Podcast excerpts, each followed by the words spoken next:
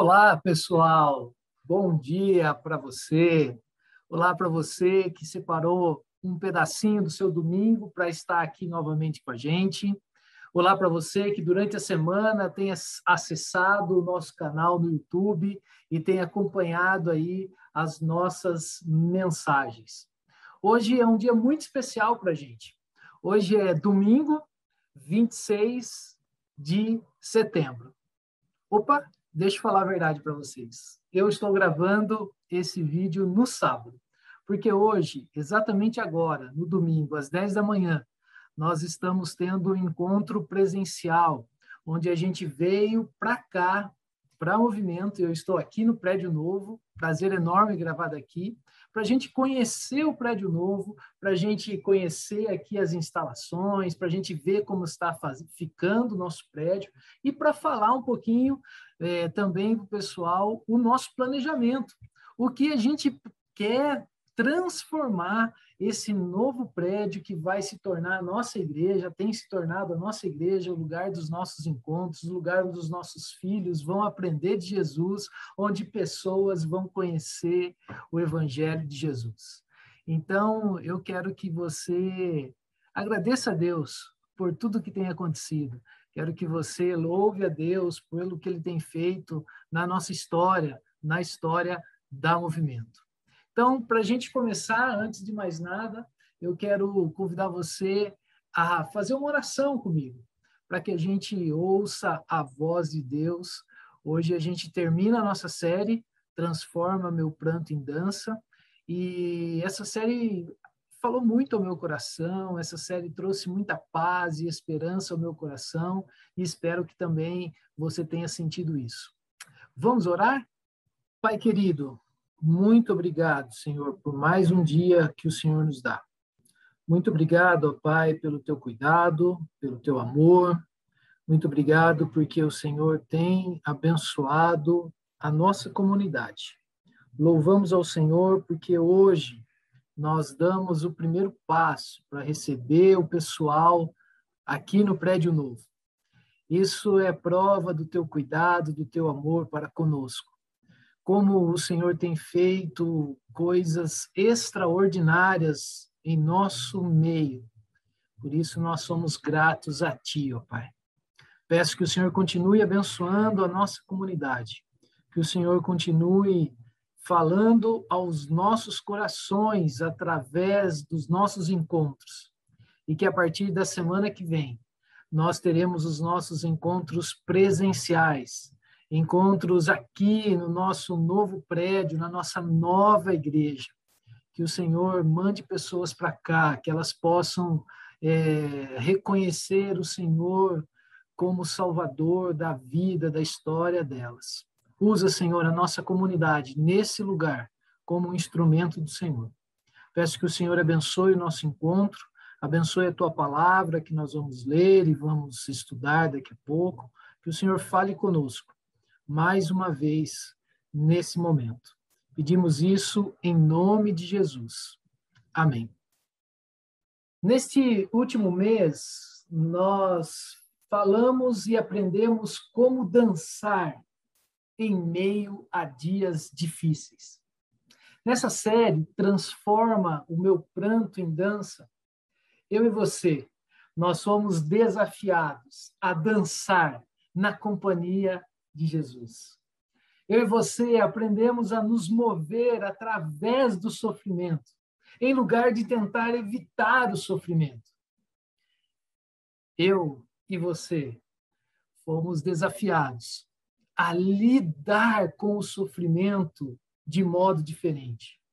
E para fechar hoje a nossa série, eu quero desafiar você a ter uma vida de alegria, a ter uma vida de esperança em qualquer circunstância que você possa estar passando nesse momento. Mas para participar dessa dança, não tem jeito. Eu e você temos que ter um coração ensinável. Nós temos que ter essa disposição em aprender coisas novas, a retomar coisas que nós já aprendemos, porque nós enfrentamos momentos em nossas, em nossas vidas, em nossa caminhada, que se tornam momentos únicos. Nós podemos enfrentar momentos em nossa caminhada de coisas impensáveis. E como eu já escutei diversas vezes, acredito que também você já escutou isso, Dizem por aí que a vida não é para amadores. Então, é nisso que eu e você precisamos aprender. E antes da gente seguir, eu quero convidar você a abrir a sua Bíblia. Pegue aí a sua Bíblia e faça essa leitura aí junto comigo. Eu quero fazer a leitura de um salmo. O salmo de número 22, a gente vai ler alguns versículos desse salmo, salmo de número 22. Esse salmo de número 22 é um salmo belíssimo, é um salmo que Jesus usou no momento mais difícil da sua caminhada. No momento que Jesus estava lá na cruz, Jesus, ele fala esse salmo. Então eu quero convidar você para lermos aí o salmo de número 22. Diz assim a palavra de Deus: meu Deus, meu Deus, por que me abandonaste? Por que estás tão longe de salvar-me? Tão longe dos meus gritos de angústia? Meu Deus, eu clamo de dia, mas não respondes, de noite e não recebo alívio. Tu, porém, és o Santo és rei, és o louvor de Israel. Em ti, os nossos antepassados puseram a sua confiança, confiaram e os livrastes. Clamaram a ti e foram libertos. Em ti confiaram e não se decepcionaram. Mas eu sou verme e não homem, motivo de zombaria e objeto de desprezo do povo. Caçoaram de mim todos os que me veem. Caçoam de mim todos os que me veem. Balançando a cabeça, lançam insultos contra mim, dizendo: recorra, recorra ao Senhor, que o Senhor o liberte, que ele o livre, já que lhe quer bem. Depois você continua lendo todo o salmo, tá? É um salmo belíssimo que conta aí um pouquinho daquilo que Jesus iria passar e passou. Mas eu quero dar um salto lá para o Salmo 22, versículo 19. Diz assim: Tu, porém, Senhor, não fiques distante. Ó oh, minha força, vem logo em meu socorro.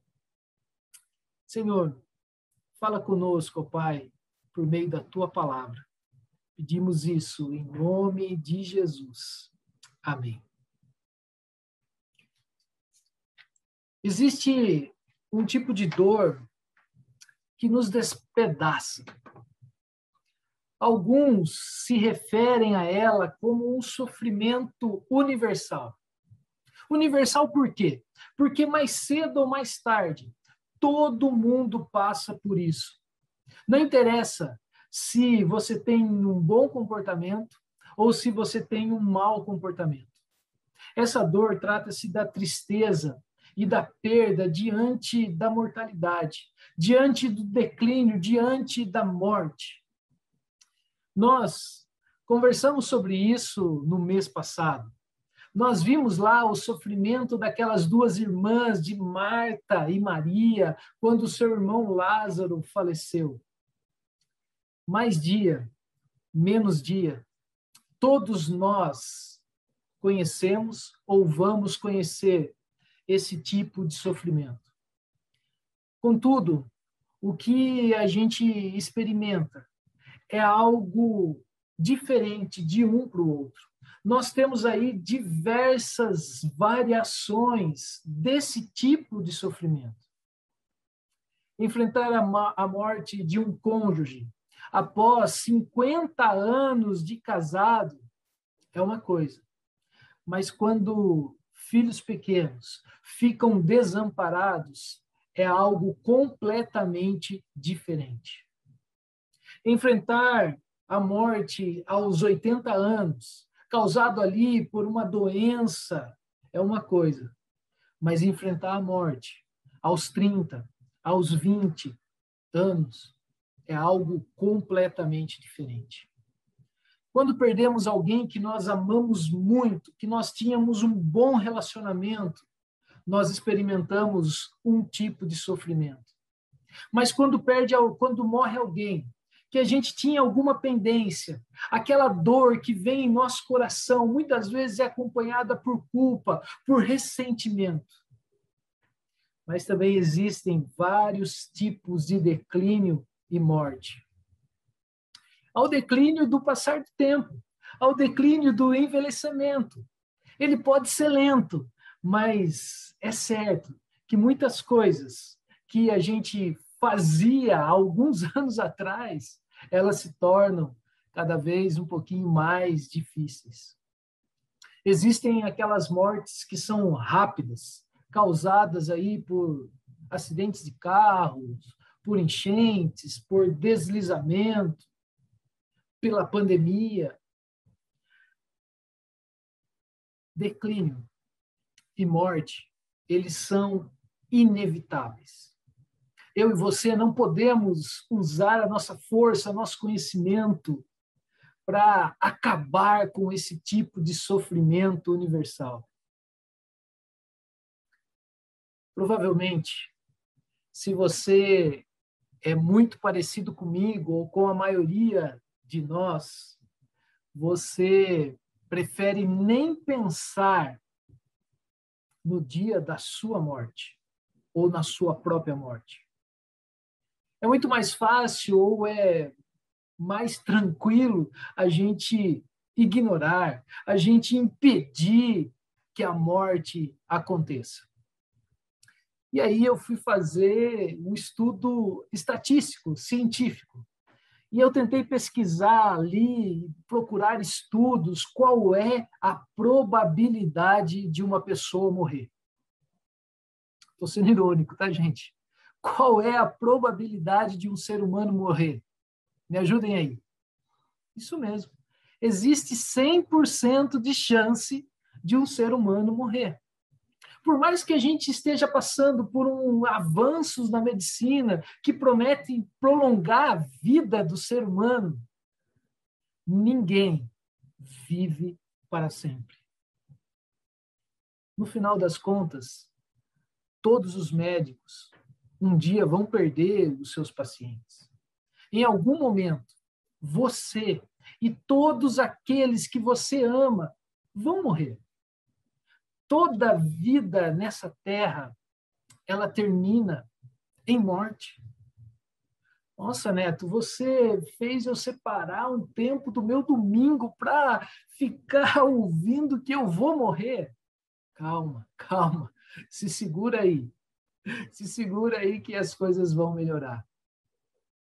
A maioria das pessoas que eu conheço, elas não estão preparadas para morrer todas as pessoas, ou quase todas as pessoas que eu conheço, não se preparariam para morrer se não tivesse alguma circunstância que obrigasse a pessoa a chegar até determinada preparação. Nós não queremos olhar para a morte, mesmo quando nós estamos muito perto dela nós nos esquecemos de que Deus fez a nossa vida. E foi Ele que fez a vida. E uma parte dessa vida faz parte aí da morte. Mas Deus fez uma vida muito maior que se estende muito além dos horizontes do nascimento até o seu último dia de vida. Nós não podemos esquecer disso. Para Deus, a nossa vida não começa no nascimento e termina na nossa morte. Para Deus, a nossa vida é algo muito maior, muito mais grandioso do que esse pouco tempo que nós ficamos aqui nessa terra. Se você tem um amigo, alguém que você conhece, que está passando por um momento de enfermidade grave, que ele tem ali, os médicos já falaram que a morte dele já está chegando. Eu tenho certeza que se você pudesse, você gostaria de ver o seu amigo, essa pessoa que você ama, curado. Mas eu e você sabemos que a cura definitiva para essa pessoa, bem como para todos nós, significa algo que vai mais, que vai além das doenças físicas e desse corpo físico, que com o passar dos dias ele vai deteriorando. Nossa vida pode durar 30, 40, 50, quem sabe 90 ou 100 anos. Mas o que a gente precisa entender é que a nossa vida, ela nos dá oportunidades para a gente dizer sim àqueles presentes que Deus nos dá a cada dia da nossa história. É uma realidade que parece que é difícil, mas essa realidade ela fornece para a gente um lugar do encontro divino e o crescimento profundo nós nos encontramos com Deus quando nós experimentamos cada presente que Ele nos dá em cada dia da nossa história. Encontrar cura é pertencer a Deus completamente. É nascer para a vida, é nascer para o amor que são duradouros. Tem a ver mais com o buscar o reino de Deus em primeiro lugar, do que encontrar os desejos mais profundos do nosso coração, os desejos do nosso corpo, aqui, o nosso corpo físico. Enfrentar a morte não precisa vir aí com um exercício de um sentimentalismo exagerado. Em vez disso, enfrentar a morte, ele pode trazer para nós momentos de celebrar a nossa vida como filhos e filhas amadas do Pai, que estão voltando para o Pai, o nosso Criador. Eu sei que isso é um desafio. Eu sei que isso não é fácil para nenhum de nós, não é fácil para mim.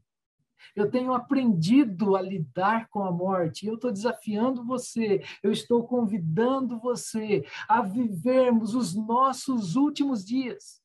Sejam eles poucos dias, sejam eles muitos dias, mas vivermos de uma forma que nós estaremos abertos para aquilo que vai acontecer na nossa história.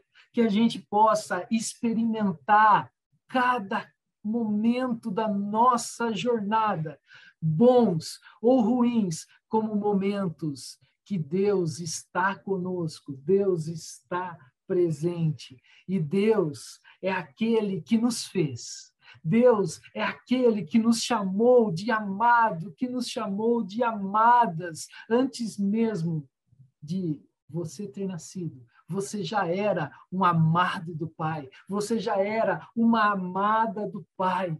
Deus vive conosco, Deus está em nós, Deus mora em nosso coração. Se nós temos essa certeza, nós não podemos esquecer que nada, nada, nada vai nos separar do amor do nosso Pai. Mesmo a realidade da morte mas grande parte de nós prefere ignorar ou evitar a morte. Viver em alegria através da vida e através da morte, requer que aprendamos a discernir a voz amorosa do nosso Pai em cada circunstância da nossa vida. Eu tenho certeza que você já experimentou, você já ouviu essa voz amorosa do Pai. Eu já experimentei várias vezes em momentos terríveis da minha caminhada a voz, o abraço amoroso do Pai.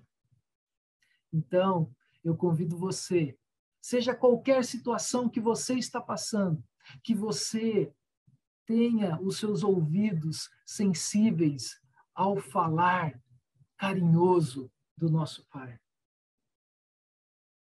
Não é fácil viver assim.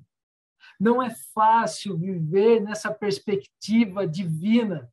Eu sei, essas descobertas têm muito mais a ver com o final da nossa vida do que com a nossa vida cotidiana.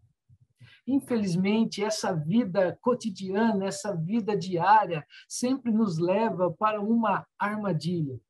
Nós somos constantemente lembrados da nossa ruína interior, do nosso sofrimento exterior, as coisas que têm mexido com a nossa caminhada sejam elas brigas em família, sejam elas pressões no trabalho, sejam elas conflitos entre os amigos, doenças.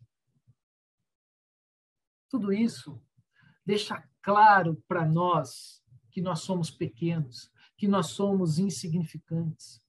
Dores e doenças crônicas, a própria pandemia não nos deixam esquecer da nossa vulnerabilidade, do que é feito o nosso corpo físico. Frequentemente, nós sentimos culpa, nós sentimos vergonha pelas escolhas equivocadas que todos nós já fizemos na nossa caminhada. Muitas vezes nós sentimos vergonha daquilo que nós falamos para alguém que nós tanto amamos. Algumas vezes, nós caímos na nossa própria armadilha, na armadilha da humanidade. Nós experimentamos de forma aguda como as coisas ficam várias vezes aquém daquilo que nós esperávamos. As nossas expectativas estavam altíssimas e as coisas não aconteceram da forma que a gente esperava tentamos, de várias maneiras, nos libertar dessa armadilha. Muitas vezes a nossa mente se enche de alguns pensamentos. Quem sabe que com mais dinheiro a gente resolveria o nosso problema? Ou talvez, se a gente trocasse de emprego, a gente sairia dessas pressões. Ah, e se eu trocar de cônjuge? Pode ser que os problemas que eu enfrento aqui em casa sejam dirimidos. Ou eu tenho que ir para uma casa melhor, ou eu tenho que retomar aqueles, aquele programa de exercício físico, ou eu tenho que me conhecer melhor. Tudo isso pode me aperfeiçoar. Todas essas abordagens lutam por uma mudança de baixo para cima. É como se você pegasse ali uma ovelha que ela está presa ali num arbusto, todo cheio de espinho, e ela tenta sair, ela se sacode, ela se balança, e o que, que ela faz? Ela cada vez fica mais presa ao invés de sair. É verdade que às vezes nós temos que trabalhar para mudar algumas circunstâncias. É possível que algumas vezes você e eu estejamos certos em ficar agitados e tentar mudar ali aquela circunstância. Sabe por quê? O nosso coração, ele não se, se satisfaz com um pedacinho de vida. Nós queremos viver uma vida plena. Nós não nos satisfazemos com uma pequena amostra de amor. Sabe por quê? Porque foi Deus que fez o nosso coração. E ele deu um toque seu em nosso coração. E isso faz com que eu e você busquemos cada vez mais um amor pleno, uma vida plena. Nós sempre queremos ser mais do que nós somos. Mas as mudanças que propomos, nossas decisões, nossos programas, nossos esquemas de autoajuda não irão, em última análise, nos libertar porque nós continuaremos a nos mover dentro das fronteiras aí da mortalidade. Nós não conseguiremos ficar livres do nosso fim principal, que é a morte. Fim principal não, o fim que todos nós passaremos, né? Todos nós um dia morreremos.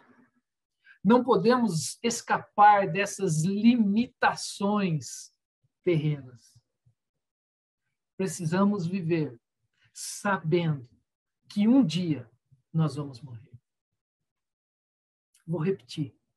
Eu e você precisamos saber, precisamos viver sabendo que um dia nós vamos fechar os olhos e nós vamos abrir os olhos na eternidade. Não estaremos mais aqui. Esse fato pode desencorajar algumas pessoas. Eu sei que, que isso pode acontecer.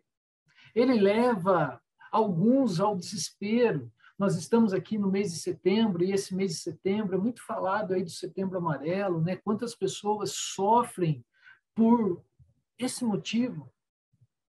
Mas eu e você, nós precisamos aprender a nos portar, a discernir entre os desapontamentos que a vida oferece.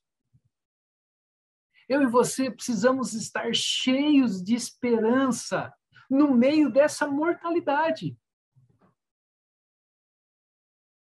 Nascer, ir para a escola, cursar a faculdade, casar, conseguir um primeiro emprego, depois se aposentar, tudo isso nos dá a oportunidade de abrirmos mão daquilo que já foi um dia familiar, já foi algo que você sabia lidar. Tudo isso na nossa vida causa aí algumas rupturas. Um bebê, quando sai ali da barriga da mãe, ele vai ter que aprender a respirar sozinho. Um filho, quando vai para a escola, ele vai ter que lidar com algumas coisas que ele não lida na sua casa. Lá na escola, ele não vai mais ser o reizinho da casa. A minha filha está prestes a entrar na faculdade. Na faculdade, ela vai lidar com algumas coisas que ela não estava acostumada a lidar até agora. Então, cada momento da nossa vida, nós temos aí pequenas mortes. Isso nos faz lembrar que o amor e o medo, eles nascem ao mesmo tempo, mas eles nunca estão completamente separados. Você não vai ter momentos que você vai ter um grande amor, momentos de grande que você está muito feliz e você não ter ali algum medo. Eu quero compartilhar com vocês. Eu estou passando um momento assim de muito amor. Eu estou aqui no prédio novo, o pessoal está ali terminando a parte de elétrica, e eu estou muito feliz desse novo desafio de vir para cá, de mudar. Mas eu também estou com medo. Como vai ser? Como vai ser daqui para frente? Quem serão as pessoas que Deus vai mandar? Será que Deus vai mandar as pessoas? Será que nós tomamos mesmo a decisão certa? Mas algumas das mensagens atrás que a Isa falou para a gente, ela falou assim que às vezes mesmo com medo a gente tem que seguir. Então, mesmo com medo, nós estamos seguindo. O amor e o medo estão juntos. O amor e o medo estão ali.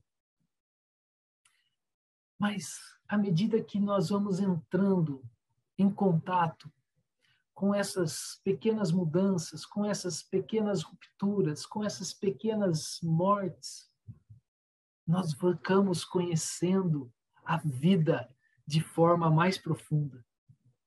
Elas nos permitem aprender e a deixar algumas coisas para trás. Elas nos permitem essas decisões, essas pequenas mortes, elas nos permitem a descobrir uma vida diferente daquela que nós já vivemos, daquela que nós já conhecíamos. Esse é o barulho da furadeira. Ele tá, o eletricista está ali terminando a parte elétrica. A vida a vida é uma escola onde eu e você nós somos treinados. Nós somos treinados a partir. Nós somos treinados a deixar algumas coisas. E é isso que significa a mortificação. Eu e você, nós temos que estar, nós estamos em treinamento para morrer. Nós estamos em treinamento para romper com as coisas que nos prendem, que nos escravizam ao passado. É assim, o que chamamos de morte não será mais surpresa, mas sim o último dos muitos portões que eu e você já passamos, das muitas decisões que eu e você nós tomamos, das muitas coisas que eu e você já nos deixamos para trás, e esse último portão vai nos levar à obra prima que Deus fez, a pessoa humana completa que Deus sonhou. Mas por que que nós não nos preparamos para a morte se nós vivemos tão perto da morte? Na nossa cultura, nós evitamos a morte. Nós tentamos tapá-las ali com cosméticos, com coisas ali. Nós não conseguimos imaginar se naquele momento de morte pode ter algo bom. Embora a morte de cada um seja a única certeza que temos, negamos a morte como se fosse a coisa mais irreal da nossa vida. Em nossos relacionamentos, às, vezes, nós agimos como se a morte não existisse. Nós agimos como nós fôssemos imortais. Nós esquecemos que nos vemos apenas por um tempo relativamente curto.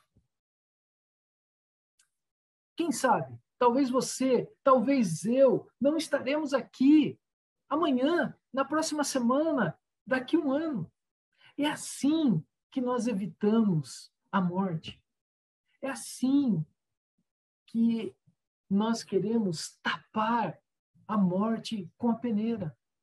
O desafio aqui é que eu e você valorizemos a vida, que eu e você aprendamos a dar o, verdadeiro valor para essa preciosidade que temos a cada manhã. Jesus, ele nos ensina, ele nos chama a ter uma visão simples e clara sobre a morte. Eu vou citar aqui o texto lá de João, capítulo 11, que eu conversei com vocês há poucos dias, que é a história de Lázaro. Quando Jesus ressuscita Lázaro, eu e você somos desafiados a não olhar apenas para o milagre, não olhar apenas para o extraordinário. Eu quero chamar a sua atenção agora para que você olhe também para o cuidado de Jesus, para a participação de Jesus no sofrimento, para a companhia de Jesus naquele momento crítico, naquele momento de dor. Eu quero chamar sua atenção para que não passe de forma desapercebida as lágrimas que correram dos olhos de Jesus, para que não passe de forma desapercebida a profunda tristeza que, que, que, que estava no coração de Jesus, que o levou a orar para o Pai naquele momento. Se Jesus não evitou a morte, Jesus também nos ensina que nós não precisamos evitar esse confronto com a morte. Jesus não evitou aquela cena de pranto, de desespero. O chamado de Jesus para que Lázaro voltasse à vida brotou das suas lágrimas, do seu momento onde ele estava triste, do seu suspiro, que do mais profundo do seu coração. Nossa morte pode tornar-se também um sinal de glória. Jesus mostrou quão preciosa a nossa vida é. Jesus chorou, Jesus se comoveu, e a partir do seu pranto nasceu uma nova vida. A partir do choro de Jesus, é através desse momento de morte que um dia, não quer dizer que eu estou com pressa, né? mas um dia eu e você, nós vamos experimentar profundamente a vida eterna ao lado de Jesus. Muitas vezes eu já ouvi falar que no momento que nós fechamos os olhos aqui, nós abrimos os olhos para a eternidade. Nós não podemos evitar a morte, nós não podemos evitar o sofrimento, mas nós podemos fortalecer a nossa esperança no meio do passo da morte.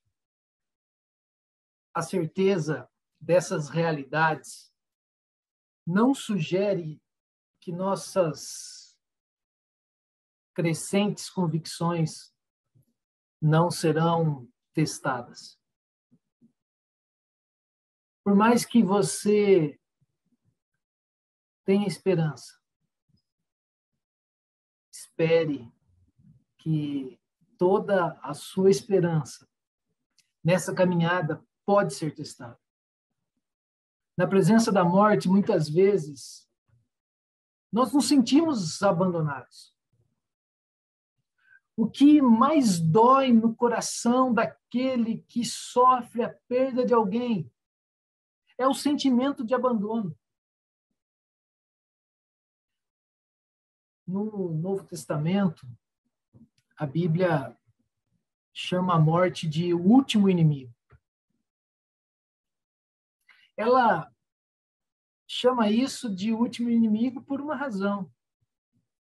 A razão é que Jesus ele se encontrou com a morte na cruz. E Jesus pagou um preço altíssimo lá, naquele momento, na cruz. E Jesus, naquele momento, ele usa essas palavras angustiantes aqui do salmista. Jesus, ele expressa todo o seu desamparo, ele expressa todo o desamparo da morte que às vezes está no nosso coração. Jesus diz assim: Meu Deus, meu Deus, por que me abandonastes? O grito de Jesus, o brado de Jesus na hora de sua morte nos faz lembrar que eu e você, nós também podemos orar, nós também podemos falar com Deus em todos os momentos que o nosso coração se enche de aflição. Nós podemos falar e nós podemos crer que Deus cumprirá as suas promessas. E qual é a promessa que Deus deixou para a gente? A promessa que Deus deixou para a gente é que Ele estará conosco, mesmo nos dias mais angustiantes da nossa caminhada. Essas eram as palavras que encheram o coração e a mente de Jesus no seu momento mais difícil. Essas são as palavras que Jesus estava meditando naquele momento que Jesus estava pendurado lá na cruz. Mas para a gente entender melhor o que essas palavras significam, eu quero trazer em nossa memória os principais eventos da crucificação de Jesus. Jesus tinha sido preso na noite anterior. E ele tinha sido ali mantido em guarda com, com guardas em voltas lá na casa do sumo sacerdote, que era a posição maior da religião da época. Logo pela manhã, ele foi julgado lá no Sinédrio, julgado ali pelos representantes do povo judeu. Ele foi rapidamente julgado e ele foi condenado por blasfêmia. E depois ele foi levado para a residência de Pilatos, lá em Jerusalém, para que a sentença fosse cumprida. Sabe por quê? Porque o tribunal judeu não era capaz de determinar e executar a pena de morte, porque era o Império Romano que dominava ali, que governava a Palestina. A Palestina. Então, para se matar, para se, se declarar alguém culpado de pena de morte, o Império Romano teria que dar essa declaração.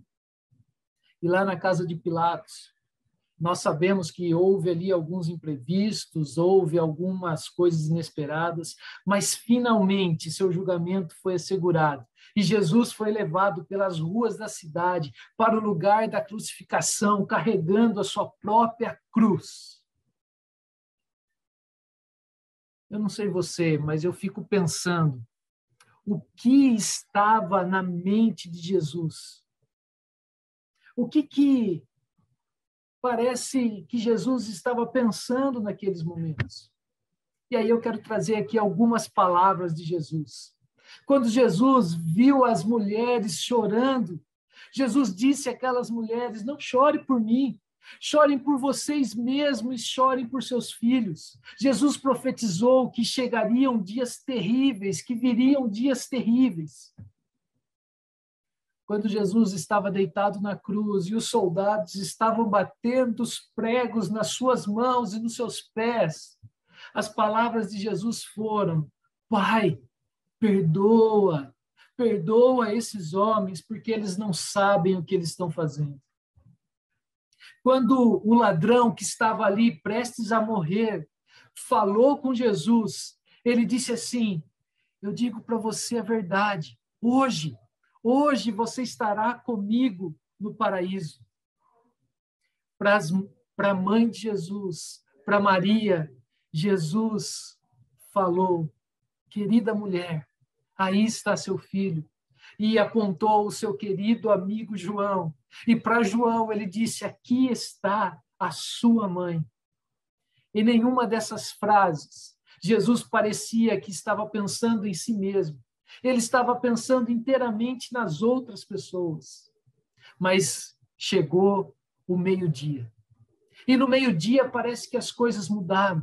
Ao meio-dia daquele dia aconteceu uma grande escuridão. E essa escuridão que chegou à terra durou por três horas. Essa escuridão parece que foi uma ação que o nosso Pai enviou para proteger Jesus durante as horas que Jesus sofreu, durante as horas que Jesus foi feito pecado por nós eram horas privadas, eram horas entre Jesus e Deus. É como Jesus tivesse ali fechado o céu para que fechado o céu sobre Jesus para que aqueles acontecimentos finais da morte de Jesus acontecesse entre ele e entre Jesus. Mas o que será que Jesus ficou pensando nessas três horas? Mas nós podemos pensar que Deus pode ter ficado em silêncio. Mas nós temos aqui algumas pistas que nos ajudam a entender essas três horas finais de Jesus. Certo momento, Jesus grita, Jesus dá um brado, e ele repete essas palavras do salmista. Meu Deus, meu Deus, por que me abandonaste? Essa foi uma citação direta do Salmo 22 que nós acabamos de ler. Segunda coisa que o apóstolo João nos, nos fala desse momento. O apóstolo João faz uma ligação ali com as escrituras do Velho Testamento. O apóstolo João fala que as escrituras estavam sendo cumpridas. Jesus estava prestes a morrer e todas as promessas do Antigo Testamento seriam cumpridas, porque Jesus morreria no meu e no seu lugar. E aí Jesus diz: Eu tenho sede. E a hora que ele pede por água, o que os soldados oferecem para ele é uma esponja cheia de vinagre. Terceira coisa que nós temos aqui na Bíblia, que nos mostra esse período de escuridão, pouco antes de morrer, Jesus declara: está acabado.